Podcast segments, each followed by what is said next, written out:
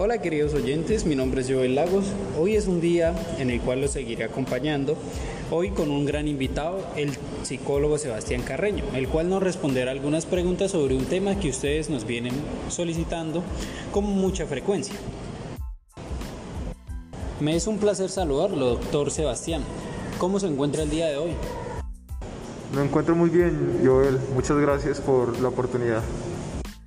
Eso me alegra, doctor Joan. Con mi, con mi grupo de trabajo nos, eh, nos agrada mucho su presencia y pues, ¿para qué perder más tiempo? Los oyentes están a la expectativa de escuchar las preguntas que tenemos para solucionar eh, el tema del cual iremos a tratar el día de hoy. Mi compañera Carol le empezará a hacer las preguntas. Daremos inicio a esta sesión haciendo la pregunta de qué es el counseling, ya que muchos oyentes nos han pedido esta respuesta. Queridos oyentes, el counseling es un proceso interactivo basado en estrategias comunicativas que ayuda al usuario a reflexionar, a que pueda llegar a tomar decisiones que considere adecuadas para sí mismo, valores, intereses y a mejorar su estado emocional. Eh, bueno, ¿qué capacidades debe presentar una persona para que pueda practicar counseling? Bueno, primero que todo debe tener un adecuado grado de comprensión, de flexibilidad, de conciencia, de responsabilidad ante el problema. Eh, debe tener un adecuado nivel de comunicación, tanto lingüístico como corporal, voluntad de revisión en sus conductas y actitudes, motivaciones para el cambio.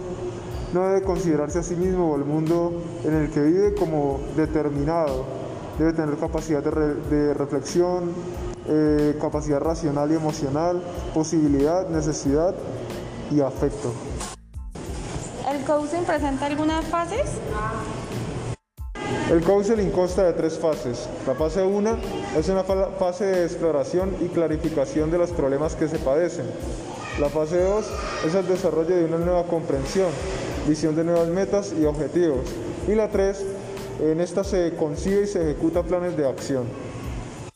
Gracias Joan por responder a mis preguntas y a las preguntas de los oyentes. A continuación Vanessa eh, le hará otras preguntas relacionadas con el tema. Hola doctor Joan, buenas tardes. Mi nombre es Vanessa y soy la encargada de seguir con esta sección. ¿Por qué nos recomienda el counseling?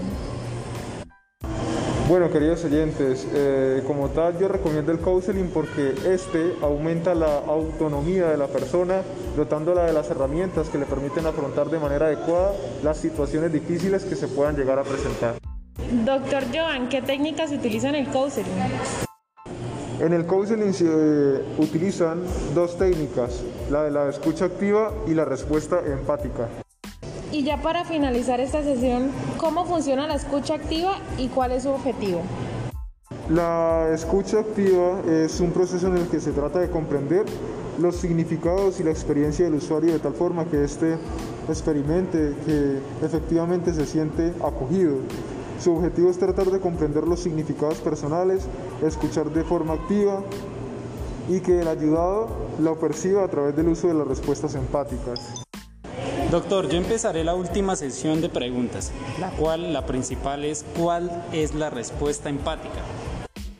La respuesta empática es la actitud a la cual o en la cual la persona realiza un esfuerzo cognitivo, afectivo y conductual para captar de la manera más ajustada posible la experiencia de otro, sin necesidad de significando eh, o, el significado que tienen las cosas, sentimientos, valores, dinámicas, expectativas y deseos.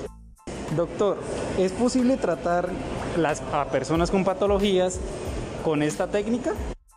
No es posible, se tratan personas sanas, pero eh, como tal sí se puede tratar personas con bloqueos, con frustraciones, estrés, irritabilidad y agotamiento.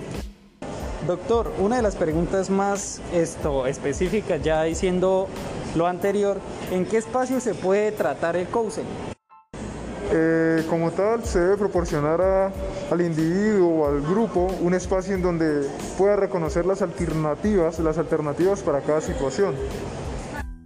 Doctor, ya habiendo planteado todas estas preguntas, una que creemos que engloba y también por parte de los oyentes es si es necesario ser psicólogo para utilizar esta técnica.